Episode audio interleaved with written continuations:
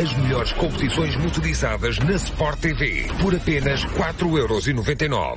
Está na hora de voltarmos às pistas. O podcast MotoGP na Sport TV está de regresso para anteciparmos Mugello e Barcelona. Duas corridas consecutivas que vão certamente marcar muito desta temporada 2022, porque muito se fala, muito se comenta e parece que vão surgir muitas novidades no que aos contratos diz respeito. Antes de lá chegarmos, vamos obviamente apresentar aquele que é o nosso convidado deste segundo podcast, o Tomás Alonso. Bem-vindo, Tomás. Agora no registro diferente, tem estado connosco nos diretos. Agora aqui em podcast a coisa é um bocadinho mais tranquila.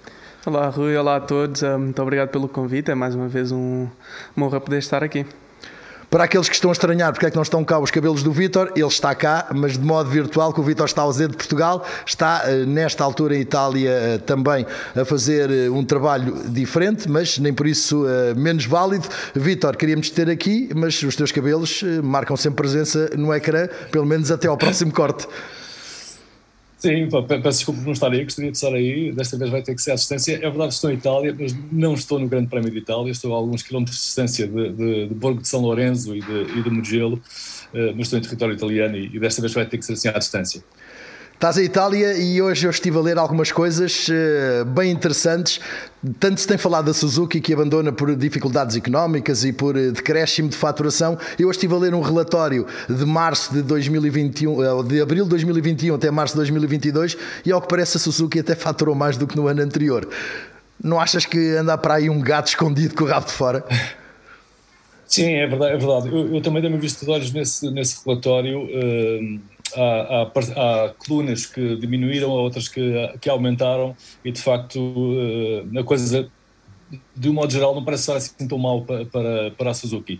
Uh, de qualquer modo, eu acho que não é uma questão de perda de dinheiro neste momento que os faz eh, tomar esta decisão, eu acho que é, e, falámos nisso no podcast anterior, eu acho que é uma questão deles quererem uh, dirigir os investimentos para, para outro sítio e, e, provavelmente vão precisar do dinheiro que, que, está a ser aplicado neste momento na, na equipa de velocidade, em MotoGP, e eventualmente eles acham que uh, o retorno, uh, o, o, deve haver, uh, não, não, neste momento se calhar não faz sentido para a empresa, na opinião deles, certamente, e, e, eu creio que será por isso que, que eles acabam por deixar a competição.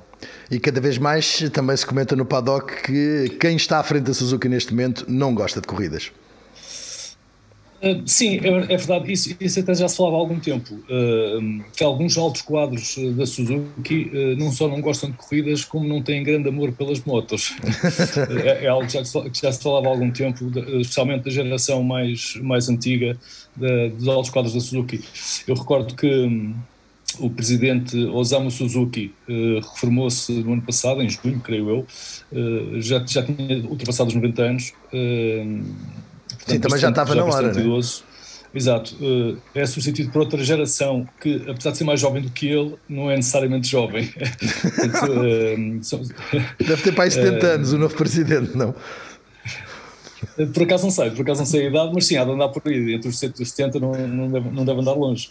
Uh, e eventualmente terá uma, uma, estratégia diferente. É verdade que nós conhecemos a Suzuki uh, em duas rodas, mas o negócio da Suzuki também tem quatro rodas e, e, e, ao que parece é, neles, é nesse que eles querem apostar.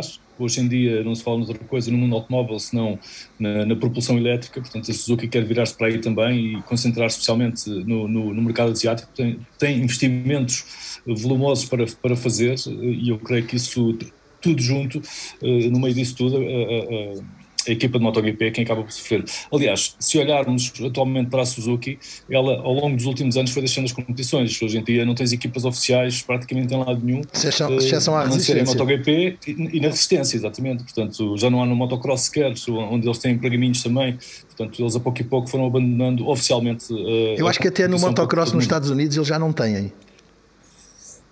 Há quem, aliás, tal como na velocidade, há quem ainda corra de Suzuki. Não são, são equipas com envolvimento uh, da fábrica, portanto, não são equipas oficiais, são, são ou têm o apoio de, o apoio de concessionários que, que gostam da competição e querem manter-se envolvidos, mas não há um apoio, não há, não há um envolvimento, digamos assim, oficial da, da, da fábrica nesse tipo de competições. Portanto, vamos vendo alguma, algumas, uh, algumas motos Suzuki em vários campeonatos, incluindo o motocross e, e até na velocidade. Temos, temos a Suzuki a correr uh, no Campeonato Britânico e no, no, no campeonato americano, mas sem um envolvimento oficial da fábrica. Sem dúvida, Vitor. Eh, Tomás, surpreendeu-te ver a Suzuki eh, sair assim de repente? Eh, estavas bem sentado quando leste a notícia? Sim, de facto, foi uma notícia que surgiu do nada, acho que ninguém estava à espera. Uh, confesso que, apesar de ser o assunto mais falado no momento dentro do MotoGP, é algo que eu não tenho acompanhado muito perto, mas sim, sem dúvida, acho muito estranho, do nada, até porque o ano não lhe está a correr assim tão mal, eles queiram sair. E isto tudo vai revolucionar o mercado, que era aquele que estávamos atentos. Eh, neste momento, o João Mir e Alex Rins ainda não têm nada anunciado. Muitos outros, incluindo também Miguel Oliveira, não têm nada anunciado. Mas a mim surpreendeu-me esta semana, eh, e já te vou perguntar a ti, Vitor, também, a ver notícias de que há pilotos dispostos a correr a custo zero. Como é que é possível um piloto eh, estar disposto a arriscar a vida durante 20, 20 fins de semana por ano sem receber nada? Pois, uh, eu sou da mesma opinião. Uh um, um, piloto a nível, nesse nível, no MotoGP, a correr por custo zero, uh, nunca, acho que nunca foi antes visto e eu não sei quem é o piloto em questão que tu estás a falar, porque eu não ouvi falar nisso, estou a ouvir agora, uh, mas acho sem dúvida estranho. Eu consigo compreender que um piloto numa fase de carreira como tu, que quer eh, evoluir, se ingrar, muitas vezes não tem outra opção se não correr a custo zero, uh, pelo menos se não gastar dinheiro já é, já é lucro que ele traz para casa. Exatamente. Mas uh, um profissional corre na categoria maior é, é, para mim um bocadinho difícil de encaixar. Uh, não sei se também já apanhaste algumas notícias sobre isto, Vitor, mas tudo isto está a causar um verdadeiro furacão dentro do mercado. Sim, é verdade. Só, só nós estamos numa altura em que uh, é preciso alguma atenção e, e conseguir filtrar uh, tanto que, do que se diz e do que se escreve hoje em dia, uh, especialmente numa altura tão, tão eu ia dizer conturbada, não é a palavra certa, tão, tão animada da silly season, digamos assim, eh, é, é preciso ter algum filtro. Portanto, eh, obviamente que muitas vezes não há, não há fumo sem fogo, obviamente que há, há, acaba por haver alguns rumores, tem, algum, tem um fundamento de verdade eh, e nesta altura diz tudo, já li, já li umas coisas e o seu contrário, portanto não esqueçamos também que muitas vezes uh, os pilotos, mas não só, às vezes também as equipas, os, team managers e até os managers dos próprios pilotos, uh, usam a opinião pública como arma de arremesso e como, e como ferramenta, digamos Sim. assim, largando aqui e ali uh, um, umas farpas. Um, umas farpas, exatamente, para, para fazer falar do assunto e assim tentar fazer, levar água ao, ao seu moinho.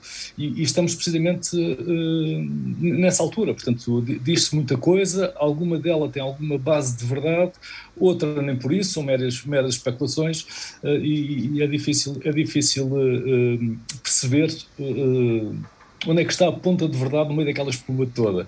Uh, no que diz respeito aos, aos uh, contratos e aos salários, uh, é curioso porque estamos numa altura em que começamos a ouvir algumas queixas dos pilotos, dos pilotos porque as equipas que, uh, estão a tentar uh, baixar substancialmente o, o, o, valor dos contratos. É? os, os, contratos geralmente são, são, geralmente são plurianuais, dois ou três anos, uh, salvo raras exceções. O Marco Marques, quando assinou a última vez, assinou logo por quatro, uh, houve quem tivesse assinado, entretanto, só por um ano. Portanto, mas regra geral são, são contratos a dois anos e ao que parece eh, as equipas estão, estão, estão a, a tentar eh, baixar substancialmente os contratos. Outra coisa que eu acho que nós não tínhamos abordado, um tema que nós não tínhamos abordado, Rui, nós falamos sempre dos contratos das, de, dos pilotos, porque são a face mais visível de, do campeonato, mas uh, no seio do paddock, engenheiros e mecânicos e restante staff também não está muito satisfeito. Porquê?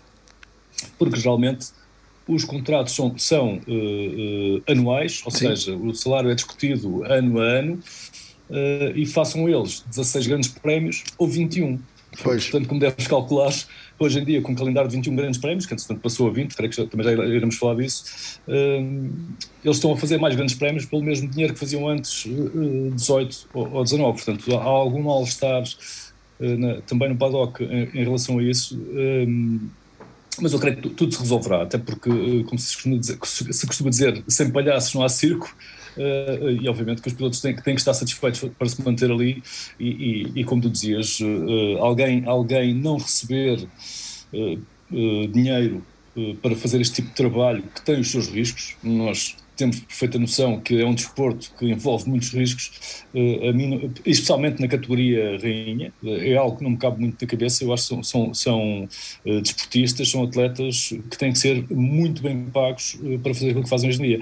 Eu, eu, acredito que, se calhar, alguns no início da carreira, para tentar não deixar fugir um lugar em MotoGP, de repente aceitem não ser recompensados, não, é? não, não ter uma compensação uh, financeira da equipa, eventualmente terão os seus patrocinadores uh, pessoais que lhes permite ter alguma folga financeira, mas uh, eventualmente haverá algum piloto de carreira que, para não perder uma oportunidade, aceite não receber, na mira de poder demonstrar a sua capacidade e daí para a frente, depois sim, poder exigir um ordenado para se manter na equipa oficial. Parece ser um assunto que ainda vai fazer correr muita tinta, com toda a certeza, e não nos podemos esquecer, e falaste bem dos técnicos, uh, não nos podemos esquecer que, por exemplo, uh, o pessoal da Suzuki, após o teste de Jerez, recebeu a notícia que no fim do ano já não trabalha mais e, de repente tem que ir à procura de trabalho quando pensavam que tinha uma vida estável. isso acaba por ser, mais uma vez, o grande reflexo de toda a instabilidade que é trabalhar no Campeonato do Mundo de MotoGP, que nós nem imaginávamos que, que poderia acontecer. Mas também ao mesmo tempo deixa-me aqui a ideia que se calhar a Dorna construiu um elefante demasiado grande para alimentar agora. É um elefante grande, é, é uma máquina grande, uma estrutura grande que a Dorna fez crescer ao longo destes últimos 30 anos e sendo grande, obviamente, quando surge algum terremoto ou algo parecido, a coisa se calhar não é, não é fácil de, de, suportar. Mas uh, eu creio que a Dorna também ao longo dos anos uh, uh, mostrou em algumas ocasiões poder ou saber reagir e improvisar e, e, e, alterar os planos de modo a levar, a levar o campeonato a bom porto. E eu acredito que que isso possa ser assim. Obviamente que se, se Carmelo Espeleta e todas as, todas as pessoas que, que o rodeiam uh, começarem a perceber que este mal-estar ou esta falta de ordenados, esta incompatibilidade financeira, ou o que queiramos chamar, começa a, a, ameaçar o campeonato, eu tenho certeza que ele, ele, ele fará algo. Uh, Uh, aliás, como já fez no passado, recordo, ainda a propósito agora da Suzuki, se te recordas quando, quando o Kawasaki saiu em 2005, 2006, Uh, deixou uh, Carmelo Espeleta bastante, bastante chateado com isso e ele reagiu imediatamente e alterou completamente os contratos.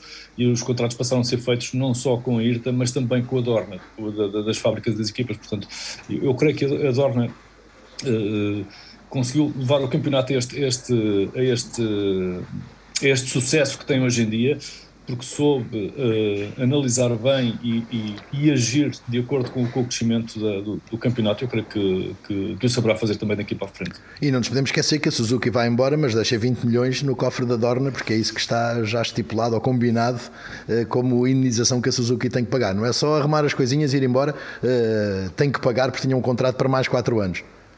Exato, este era o primeiro, era o primeiro ano de um contrato de 5, portanto uh, uh, há que agora fazer, fazer cumprir o contrato. Eu tenho muita pena que a Suzuki se vá embora, uh, é menos uma marca no, no, campeonato, que deixa o campeonato de certa forma não fica mais pobre, mas obviamente que era, era melhor ter seis, seis, construtores do que cinco, uh, ainda por cima numa altura em que, em que a moto parecia estar competitiva, já tinha conquistado um título com o João Mir, uh, uh, e são menos duas motos na, na grelha de partida, o que eu espero que não venha a acontecer, espero que alguém venha a ocupar o lugar deixado, deixado de vago pela Suzuki.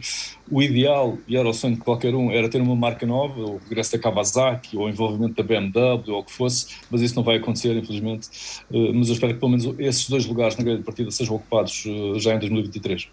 Eu acho que sim, eh, já vamos falar sobre isso com toda a certeza, mas acho que sim, acho que vamos ter mais motos, mesmo que seja dos mesmos construtores, vamos ter ali muitas alterações também em termos de xadrez eh, por parte das equipas. Eh, estamos a chegar a Mugello, Tomás, uma pista onde no ano passado o Miguel foi segundo, venceu por duas vezes Moto 2 e Moto 3 poderá ser a pista para mesmo com uma KTM que claramente está abaixo de todas as outras neste momento, o Miguel conseguir com os dotes dele uh, nos dar eh, de novo uma alegria e ele próprio poder também sair com um sorriso na cara rumo a Barcelona? Eu espero que sim, já está. Já... Já está na hora. Está na hora do Miguel poder sair de uma pista a sorrir. Uh, mais uma vez vai ser o 8 ou 80. A KTM este ano não tem estado muito bem. As corridas que o Miguel tem feito em Mugello, como tu estavas a dizer, até hoje têm sido todas muito boas. Esperemos que ele volte a conseguir e vamos estar aqui a torcer por ele. Não vai ser fácil. Uh, Vítor, o que é que achas? Pode ser que o Miguel consiga esconder o charuto que tem tido nas mãos nos últimos tempos? É, não sei. Não sei, mas, mas avaliar. Ou seja, tu estás a pensar que é mais uma vez um charuto. Quer dizer, sim. sabendo nós, sabendo nós as capacidades, e já não falo da Tecno porque estamos a falar de rookies, sim. mas se olharmos para a equipa oficial, conhecendo nós o que são capazes de fazer o Brad Binder e o Miguel Oliveira, e olhando para os resultados deste ano, só podemos concluir que, pá, pronto, chama-lhe charuto, chama-lhe outra coisa qualquer, um chasso, ou, ou, menos competitiva, vá, para, não, para ser mais politicamente correto, mas na verdade a KTM este ano parece estar, estar um, um degrau abaixo de todas as outras. Agora, pegando o que o Tomás estava a dizer, uh, eh, um, o Miguel tem feito boas prestações uh, ao longo destes anos nas várias categorias em Mugello, incluindo o melhor resultado que a KTM alguma vez conseguiu em MotoGP foi precisamente aquele pódio do ano passado, aquele segundo lugar conseguido pelo, pelo Miquel no ano passado.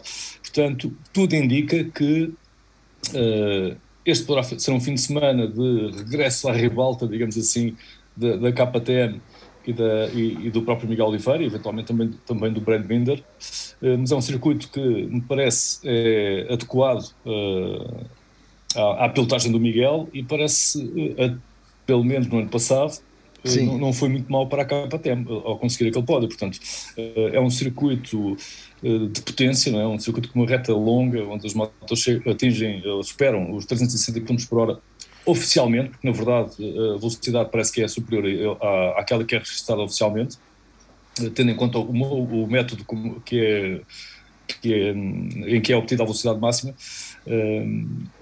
e é um circuito de, de, de, condução, além de potência e de condução, Sim. um circuito com algumas zonas técnicas bastante, bastante curiosas e rápidas. E, e eu acho que é, e é, um, é um sítio, é, é um circuito espetacular, oferece sempre uh, corridas espetaculares porque o seu traçado uh, que de algum modo faz-me lembrar Portimão por causa das subidas e descidas, não, não é bem igual, tem características diferentes, mas com as subidas e descidas podemos uh, compará-lo um pouco com, com Portimão uh, e, e, é um circuito que eu, onde eu creio que uh, se há possibilidade de o Miguel e a KTM fazerem bons resultados, eu acho que aqui em, em, em, em Mugello é, é, um deles.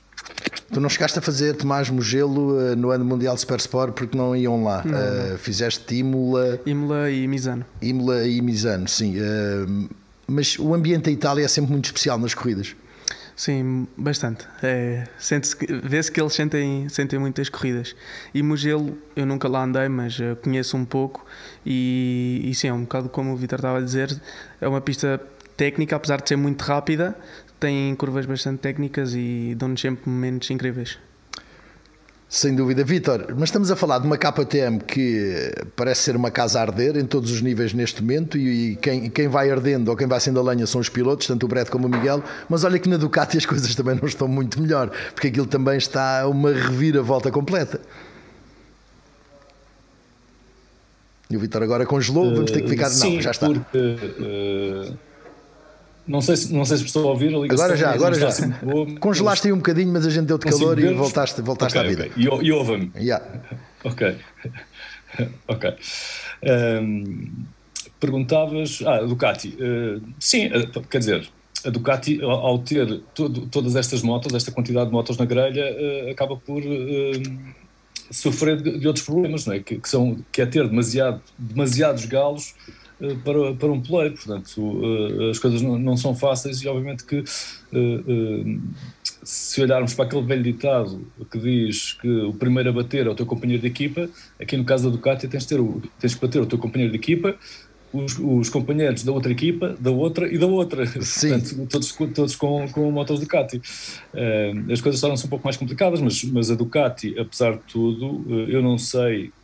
Uh, eu acho que a Ducati, isto, quando, quando estávamos na pré-temporada, eu achava que a Ducati poderia ter uh, mais uma vez a oportunidade de lutar pelo título, uh, tal como fez no ano passado, mas eu nunca pensei que fosse o Bastianini uh, a liderar e a, ganhar mais corridas até agora. Pensava, pensava que seria, eu acho que como toda a gente pensava que seria o Peco, o, o Peco Banhaia. Exato. Portanto, uh, mas o Peco não teve um início de temporada, parecia que estava a encarrilhar e parecia ter uh, reconquistado aquele, aquele feeling, aquela confiança na moto. Sim. Depois cometeu aquele erro, ele próprio admitiu em Le Mans que foi, foi um erro dele e acabou por deitar tudo a perder, as coisas agora tornaram-se um pouco mais difíceis, mas para a Ducati o PEC falhou, mas o Enea Bastianini está lá na liderança do campeonato, com três vitórias, é o único piloto a ter vencido mais do que uma corrida este ano, portanto a Ducati até agora não se pode queixar. Sim, mas pode com todas estas guerras, porque vão continuar e o PEC e o Bastianini já começaram até numa troca de palavras, eh, ainda para já simpática, mas já com alguma uh, algum piripiri já ali pelo algum meio, veneno. já algum veneno ali pelo meio. Uh, isto pode significar até que de um momento para outro a Ducati não tenha como segurar os seus dois pilotos e, e alguém vai aproveitar o caminho e esse alguém já sabemos que pode ser sempre o diabinho à solta que se chama Fábio Quartararo. Exato, eu acho, eu acho que uh, nós quando falamos que o campeonato está muito bom é porque está bastante equilibrado, temos vários pilotos a subir ao pódio e a vencer, vários construtores a conquistar pódios também, não sei o quê, mas, mas o campeonato eu, uh, é interessante no seu todo, não é só por causa dos resultados desportivos, mas também por todas estas, estas coisas que, passam, que se passam Sim. à volta. Uh, e é interessante ver como, como de vez em quando estala o verniz e quando as coisas pareciam estar muito calmas, afinal alguém que não se sente muito confortável e, e faz, e faz questão de, fazer, de, de, de, se fazer ouvir e dizer que não está confortável. Portanto, eu creio que isto é apenas o início, porque passou-se apenas um terço da temporada até agora, temos dois terços ainda pela frente e eu acho que as coisas vão, vão, vão animar. Sim, e vão animar já este fim de semana, até porque vamos ter italianos a correr na Itália, com tifosi a puxar por eles, uh, com toda aquela fantástica festa e de ambiente, como o Tomás estava a referir, uh, que são as corridas em Itália. Uh, se eu te perguntar, Tomás, em quem apostas para a Itália, tens algum nome ou não?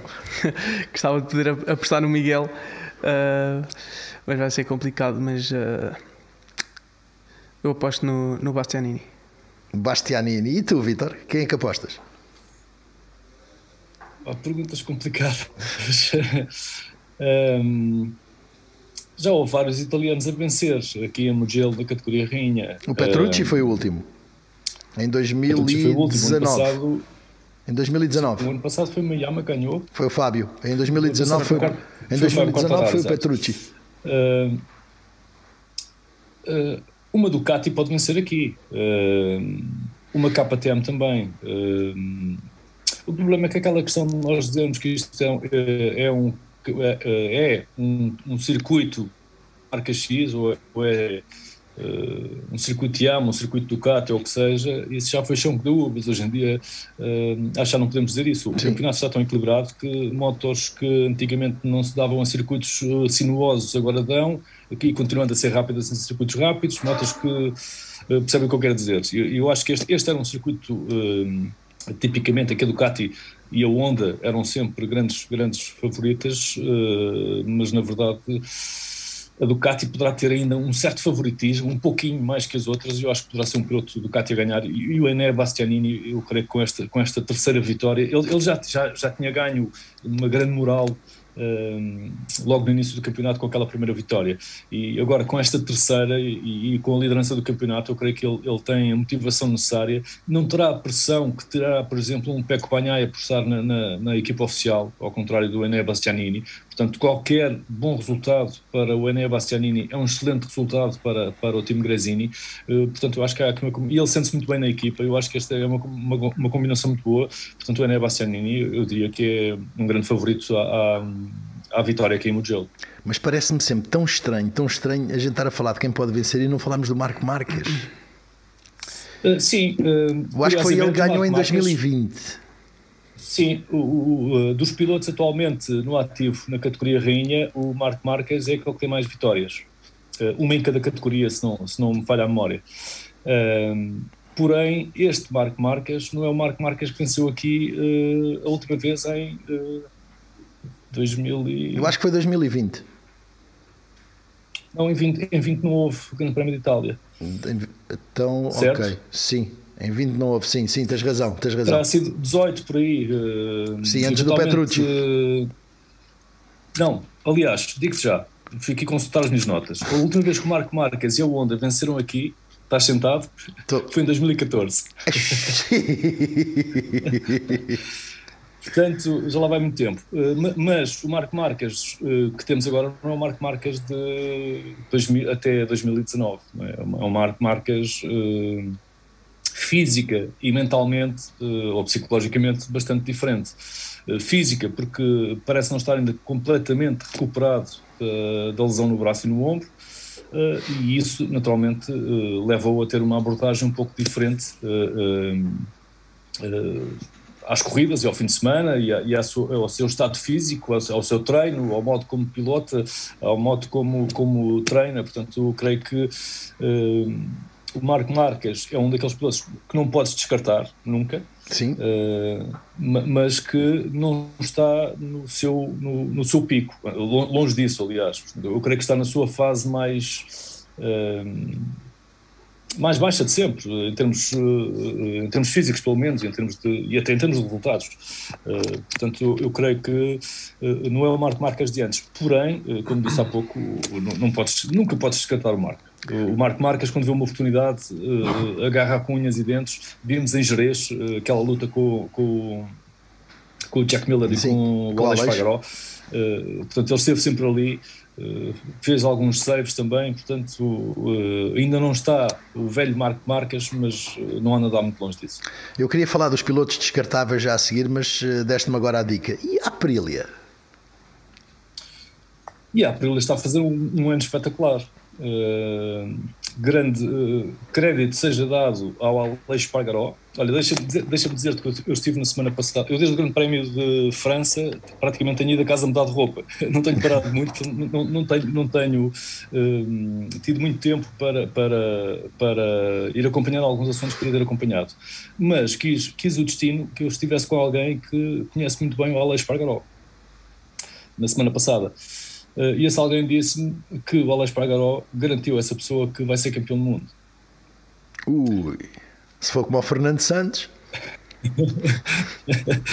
Não, eu, eu, digo isto porquê? Uh, porque o Alex uh, conseguiu um excelente trabalho de desenvolvimento da Aprilia, do, demorou algum tempo, é verdade, até chegar à sua primeira vitória e à primeira vitória da Aprilia nesta era de MotoGP, mas quer ele, quer a equipa e a fábrica fizeram um excelente trabalho, estão agora a ser recompensados por isso e têm sido muito consistentes. Uh, isto é uma palavra que nós falamos muito uh, e, e, na verdade, podemos aplicá-la agora ao Aleixo e à Aprilia. Eles têm sido muito consistentes a fazer uh, bons resultados fim de semana, fim de semana após, após fim de semana. Portanto, esta, esta ambição e, e este, este feeling do Aleixo em dizer que eu vou ser campeão do mundo este ano não é descabido. Sim. Uh, e, ele, e ele, está, ele está numa posição agora em que é perfeitamente possível que isso aconteça. Sim, e, e moral... no, no respeito ao campeonato, não é? Moral uh, não lhe portanto, falta também. Desculpa? Moral também não lhe falta, com três pódios ah, consecutivos. Ah, Aliás, a moral do Aleixo está completamente nos pinkers, portanto, uh, é alguém que também não podemos descartar este ano, tem feito um excelente trabalho, ele, e a Aprilia. Uh, eu acho que ninguém esperava, nós sabemos que a Aprilia, tal como a KTM, tinham vindo a melhorar ano, ano após ano, mas a Aprilia chegou, chegou a um, a um nível bastante elevado este ano e, e e o Alex tem, tem demonstrado, uh, o que me faz levantar outra questão, que é, e se calhar até vai ao encontro do outro tema que querias introduzir, que é uh, o Maverick Vinhales, que está, uh, não está exatamente no, na, na, posição oposta do, do mas está longe de estar numa posição como, como o Aleix, porque os resultados não têm aparecido, e é um piloto que, olhando há um par de anos atrás, nunca podias, nunca podias não contar com o Maverick. E hoje em dia o Maverick não conta para nada. do mapa. E, e isso leva-me aos, aos, pilotos descartáveis. Já sabemos que o Raul Fernandes eh, não fica, Tomás. Remy Gardner também parece estar eh, já de malas aviadas e a pensar no Mundial de Superbike. O Maverick também cada vez mais se fala que pode ir andando e o Paulo Espargaró. Pelo menos estes quatro são aqueles que estão neste momento, uns mais, outros menos. Uh, o Darren Binder, muitos estarão em casa a pensar. Eu sei de fonte segura que o Darren Binder vai continuar com a equipa da RNF, portanto, esse vai continuar no campeonato no próximo ano. Mas surpreende algum destes nomes poder estar na calha para sair ou não? Uh, um pouco, não estava tão à espera que hum, os pilotos da Tech 3, sendo o primeiro ano deles, que fossem já a sair. O Raul, por falta de resultados, o Remy, ao que tudo indica, uh, por questões contratuais, pelo salário que a KTM lhe oferece, uh, o manager dele é precisamente o mesmo do João Mir, que tem sido o homem uh, que mais tem deitado voz cá para fora em relação a esses contratos. O Pete Barrer até diz que ele é pior que a pandemia do Covid-19. achas que também vai ajudar essa. Um, não é uma tranquilidade porque ela não existe, mas é pelo menos uma regulamentação, entre aspas, dos salários? Não sei, regulamentação não sei. Por, por acaso agora, agora falas nisso, eu por acaso nunca tinha pensado no assunto nessa perspectiva, haver, haver uma, uma, uma, Um mínimo, pelo menos. Um, um, exato, haver um ordenado mínimo, chamamos assim, uh, para, para, pelo menos para, para, uh, para a categoria rainha. É verdade, é verdade que eu nunca tinha pensado nisso. Eventualmente pode ser uma hipótese. Uh, agora, surpreende-me, e, e, eu assino por baixo o que o Tomás disse, surpreende-me que não, não deem mais tempo aos rookies. Os, rookies podem ou não revelar-se no primeiro ano, mas quando não se revelam, não são necessariamente maus, podem revelar-se no segundo ou no terceiro ano. Uh, portanto, eu acho, eu acho que, que hum, esperar que um piloto como o Raul Fernandes uh, chegasse no seu primeiro ano uh, a MotoGP e de repente tratasse a terminar no pódio, uh, acho que era um, um, pouco, um pouco irreal. Eventualmente não era isso que estava a pensar. É verdade que os, os são um pouco desanimadores, mas Sim. é o primeiro ano, portanto é um, é ano de aprendizagem. Eu acho que os rookies têm que ter, têm que ter tempo para, para, sem pressão, sem sequer ter a pressão de que, eventualmente, no final do ano, se não conquistarem pontos, são despedidos, portanto não podem ter sequer essa pressão. Uh, têm, têm que uh, mostrar uh, o seu potencial. E isso pode não ser mostrado com, com, pontos no final do ano, pode ser um método de trabalho, o ritmo de aprendizagem, a sua evolução circuito para circuito. Portanto, eu acho que eu acho que os rookies precisam sempre ter de ter pelo menos um ano, um ano em que ninguém pode esperar absolutamente nada deles.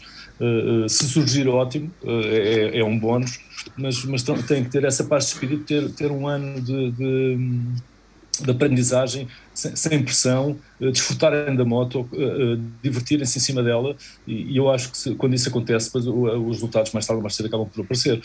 mas é verdade, esses quatro pilotos que tu mencionaste, não sabemos exatamente o que é que lhes vai acontecer, porque certamente não estarão, não estarão no topo da lista de quem está no mercado a contratar.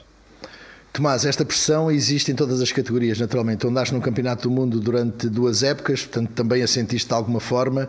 Uh, isto faz com que as categorias mais baixas, uh, no caso de MotoGP, Moto3, uh, no teu caso quando andaste no paddock da Superbike, a Supersport 300, acabam por ser uma autêntica luta pela sobrevivência para tentar estar lá na frente e eventualmente alguém te levar.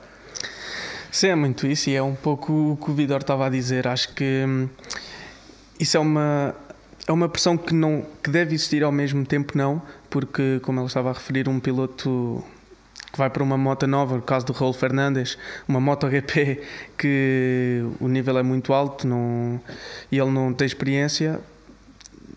No início do campeonato, estar já preocupado em ser despedido no fim é uma pressão muito grande e ao mesmo tempo uma pressão mediática grande. Nós em Portugal, eh, um piloto consegue passar quase despercebido, que ninguém lhe liga em termos de mediatismo, salvo raras exceções, mas em Espanha não. E o Raul Fernandes também foi construído um elan ao redor dele, eh, demasiado grande, parece-me a mim, eh, e demasiadas fichas colocadas no mesmo piloto, e depois afinal, quando chega a hora da verdade, a coisa não é tão fácil como parecia. Sim. MotoGP não é Moto 2. Exatamente, e depois acho que também o que está a influenciar também um pouco é porque depois temos casos como do Pedro Acosta que chegam, chegam sem conhecer moto, sem conhecer nada e ganham, partem da box e ganham. Sim, mas é Moto 3, porque é Moto 2. Nós pensamos que o Pedro Acosta não conhece Moto 3. Claro que conhece, fez FIMSEV, fez Campeonato de Espanha, portanto andou Exato. muito tempo ali. Mas depois, quando pegou na Moto 2, até agora. Claro, há que dar tempo aos pilotos para se adaptarem à moto, à, à equipa de moto para moto o estilo de condução varia, muitas coisas mudam, uh, portanto há, há, que dar tempo aos pilotos para que eles possam se adaptar bem e ter bons resultados. Nós temos um amigo, todos os três em comum, que diz que o MotoGP neste momento é um triturador de carreiras. Começa a ser ou não, Vitor? Uh, pode ser visto dessa perspectiva para alguns pilotos. É verdade, é verdade que, que uh, tens aquele período de graça, não é? Quando chegas ali, as pessoas, pronto, ainda desculpam alguma coisinha quando corre mal, mas a partir de uma certa altura eh, já não tens desculpas. Uh, e há alguns pilotos, e lembro-me, por exemplo, do, do, do Paul Spargaró, só para mencionar um daqueles que tu, que tu, referiste aí. Uh, o próprio Aleixo, o Aleixo não tem começado a ganhar e levar a Aprilia ao pódio este ano, quer dizer... Sim, estava de malas aviadas também. Há 200 e não sei quantos grandes prémios, não é? Sim, para o ano estava a fazer a volta e, à França e a volta à Itália. Exato, portanto, eu acho que os pilotos têm aquele período de graça. É verdade que pilotos têm uma carreira longa, eh, às vezes têm, têm um, um percalço, ou, ou têm uma lesão, ou têm um ano menos bom e, e, e, de repente desaparecem dos 5 primeiros e ficam fora dos 5 primeiros ou dos 10 primeiros e depois uh, conseguem dar a volta e recuperar e, e voltar a, a estar lá na frente. Uh, mas sim, é verdade, eu acho que neste momento temos alguns pilotos que passaram esse período, período de graça uh, e que, sem demonstrar resultados, podem ter a sua carreira em risco e, nessa, nessa perspectiva perspectiva, uh, MotoGP pode ser vista assim como, como trituradora. Uh, é verdade que não, não é algo. Um, ehm, não é algo que venha desde há algum tempo esta parte, eu acho que começa a acontecer agora, uh, porque agora notas mais, porque o campeonato está mais equilibrado, Sim. não é? Tens tanta gente a ganhar, mas há uns que mais dificilmente lá chegam do que outros, enquanto que antigamente aquele ciclo daqueles dominadores e, e, havia pilotos que passavam pelo, pelo intervalo da chuva, digamos assim, e, e, e não davam nas vistas no mau sentido. Hoje em dia já é difícil e, e sim, desse, desse ponto de vista, uh, triturador acho que é um, é um, é um termo demasiado agressivo, mas sim, pode, pode ser um, um uma, um, um, um, modo de finalizar carreiras, mas finalizar também não, porque há muitos que saem dali. Olha o Bautista, é? Sim. saem, de, saem deste O Bautista é um bom outros. exemplo do que tu estavas a dizer. Andou lá sem dar nas vistas, uh, andou ali até uma carrada de anos, uh, sem resultados, mas estava lá e agora vai para o Mundial de Superbike e é candidato ao título. Exatamente, exatamente. Uh, olha o Danilo Petrucci, o Danilo Petrucci neste momento é, é, é um dos pilotos mais falados na, na, no campeonato americano. É verdade que o campeonato americano não tem a dimensão que tem, que tem o, o campeonato do mundo. Para nós. Mas, mas falta, saber, falta saber se ele fica lá, que depois de, de, do estouro monumental pois, deste fim de semana na Virgínia, uh, que ele estava com um braço parecia ao Popa e o outro era um braço normal e teve 3 minutos sim, deitado sim, no chão sim. e ninguém veio ter com ele. Sim, é verdade. Ele está um bocadinho chateado. Uh, sim, e, não, e, ainda por cima não foi o único acidente grave uh, ou com alguma gravidade que aconteceu nesse fim de semana no, na, na, na, Virgínia. Mas uh, isso deixa-me um pouco admirado porque o Wayne Rainey deu, deu a volta ao campeonato, conseguiu, conseguiu fazer de novo crescer e, e, crescer em termos de dimensão e crescer em termos de nível também o, o, o, o campeonato americano e faz-me confusão. Eu não sei se tiveste a oportunidade de ver algumas imagens dessas corridas da Virgínia. Sim. O circuito é muito interessante, tem um traçado muito interessante, mas é assustador. Sim. Tu caias onde caias, vais bater em algum lado. Portanto, eu acho que estamos em pleno século XXI e apesar de ele ser um campeonato nacional, acho que merecia, merecia hum, outro nível em termos, em termos de segurança. Sem dúvida, sem dúvida. Nem sequer CCTV o circuito tem. Uh, para, para, que seja, para que se tenha uma ideia, isso é obrigatório na Europa. Tomás, uh, circuitos seguros, circuitos inseguros, uh, no Mundial Superbike e MotoGP também, isso não existe na realidade atualmente. Não, todos os circuitos que. Aliás, eu creio que há, creio não, há, uma homologação para que o circuito possa estar no calendário, portanto, não dá qualquer mínima hipótese a isso. Vitor, é, de, de, de, deixa-me só acrescentar só mais isto em relação à segurança. Eh, eh, é, é um problema. Eh, é um problema para os circuitos, porque, especialmente a categoria de MotoGP, as motos estão cada vez mais rápidas e mais velozes, portanto, são mais rápidas no tempo por volta e atingem velocidades máximas superiores. E os circuitos nos últimos anos têm-se têm, têm vindo a adaptar essas, essas velocidades superiores Uh, mas começa a ser difícil, os circuitos não têm terreno infinito, não é? As, as, as, escapatórias não podem crescer muito mais, uh, uh, há o tema da gravilha e da, da, dos airfences e, e, e começa a, não ser fácil para os circuitos acompanharem o nível de, de, evolução das motos para manter o nível adequado de segurança que eu creio que neste momento o campeonato tem. Portanto, como o Tomás dizia, os, os circuitos têm que cumprir requisitos para receber provas do Mundial eh, eh, seja de Superbike, seja de MotoGP, e neste momento temos uma categoria de circuitos eh, impressionante, do, Mugello a Portimão, passando por Catalunha ou, outros tais, eu acho que hoje em dia temos circuitos bastante, bastante seguros. Talvez seja por isso que o Kimi Ring afinal não entra no calendário, porque os pilotos falam que o circuito é muito estreito, poucas escapatórias. Uh, em MotoGP, primeira, segunda e terceira são as relações de caixa utilizadas. Não me parece ser um circuito para MotoGP, a julgar pelas palavras deles. Sim, isso é, é, é, é verdade. Um, e se te lembras, quando começámos a falar do Kimi Ring há. Quatro anos, anos para aí. Quatro anos? Sim. Um, logo quando começaram a surgir os primeiros eh, esboços e as primeiras fotos já do, do, do trabalho no terreno, uh, surgiram algumas críticas. Uh, críticas essas que têm eco agora também com, com, com o circuito já numa fase mais avançada de construção. Uh, eu há, há, uns tempos, não sei dizer, há um, há um, um mês e tal, talvez, dois meses, Uh, alguém dizia que não acreditava que o Kimi Ring uh, fosse receber o Grande Prémio da Finlândia este ano porque as obras estavam super atrasadas. Uh, grande parte dos edifícios parece que não estavam, na, na altura pelo menos, não, não estavam ainda em construção. e isso agora confirma-se. Agora, resta saber se o atraso nas obras se deveu, entretanto, ao início do conflito, que, não sendo ali à porta da, da, da Finlândia, envolve um país que faz fronteira, não é? é o país que está ali mais próximo, uh, se esse atraso já, já vinha de trás. Sim. Uh, e ainda por cima, o Grande Prémio da Finlândia tem uma janela muito curta para ser realizado, porque estamos muito a norte na Europa. Portanto, não o podes fazer demasiado cedo uh, no ano, nem, nem o podes fazer demasiado tarde por causa do frio e, e, do, e do, mau tempo. Uh, portanto, eu acho que, uh, ah, entretanto, o circuito foi visitado uh, na semana logo a seguir ao Grande Prémio de França. Sim. Uh, e pelos vistos, uh, pronto, uh, por um lado, em termos de construção, não está a avançar ao nível que, ao ritmo que, que poderia, e por outro lado, há agora esta questão geopolítica, chamemos-lhe assim, que, que coloca em causa também não ajuda, claro. prémio. Eu acho, sim, eu, eu, acho que foi uma boa decisão.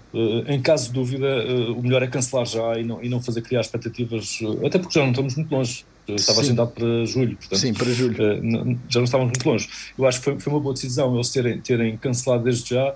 Uh, e isso traz, traz outro benefício, é que uh, temos apenas 20 grandes prémios, que eu acho que já é o limite. Ma mais do que 20, na minha modesta opinião, por várias razões, eu acho que é o limite e com, agora com a ausência do, do Grande Prémio da Finlândia, uh, e por isto porque uh, a Dorna e a FIM decidiram não substituir o Grande Sim. Prémio da Finlândia, o que eu também acho muito bem, ficamos com 20 grandes prémios, eu acho que é, é estamos no limite máximo de número de grandes prémios uh, numa temporada por várias razões, e uma delas até já referi no, no início da, da, da, da, nossa transmissão, que é o facto de o aumento de grandes prémios ter gerado também algum descontentamento no paddock, porque as pessoas são pagas ao, ao ano, ano. É? faz um contrato com um determinado salário anual eh, que não contempla o número de grandes prémios. Portanto, trabalhar uh, em 21 grandes prémios pelo valor que se trabalhar 18 uh, não é bem a mesma coisa. Ficamos com 20 grandes prémios, ficamos também por aqui neste MotoGP na Sport TV. Obrigado, Vitor, desde Itália. Obrigado, Tomás, por teres vindo aqui também Vemos ao nosso estúdio de podcast. Vemos no domingo, está combinado. Na sexta e no sábado vou estar eu na cabine e já sabem, a MotoGP é na Sport TV já a partir da próxima sexta-feira. Estamos no Mugello, estamos com Miguel Oliveira, estamos sempre com o MotoGP.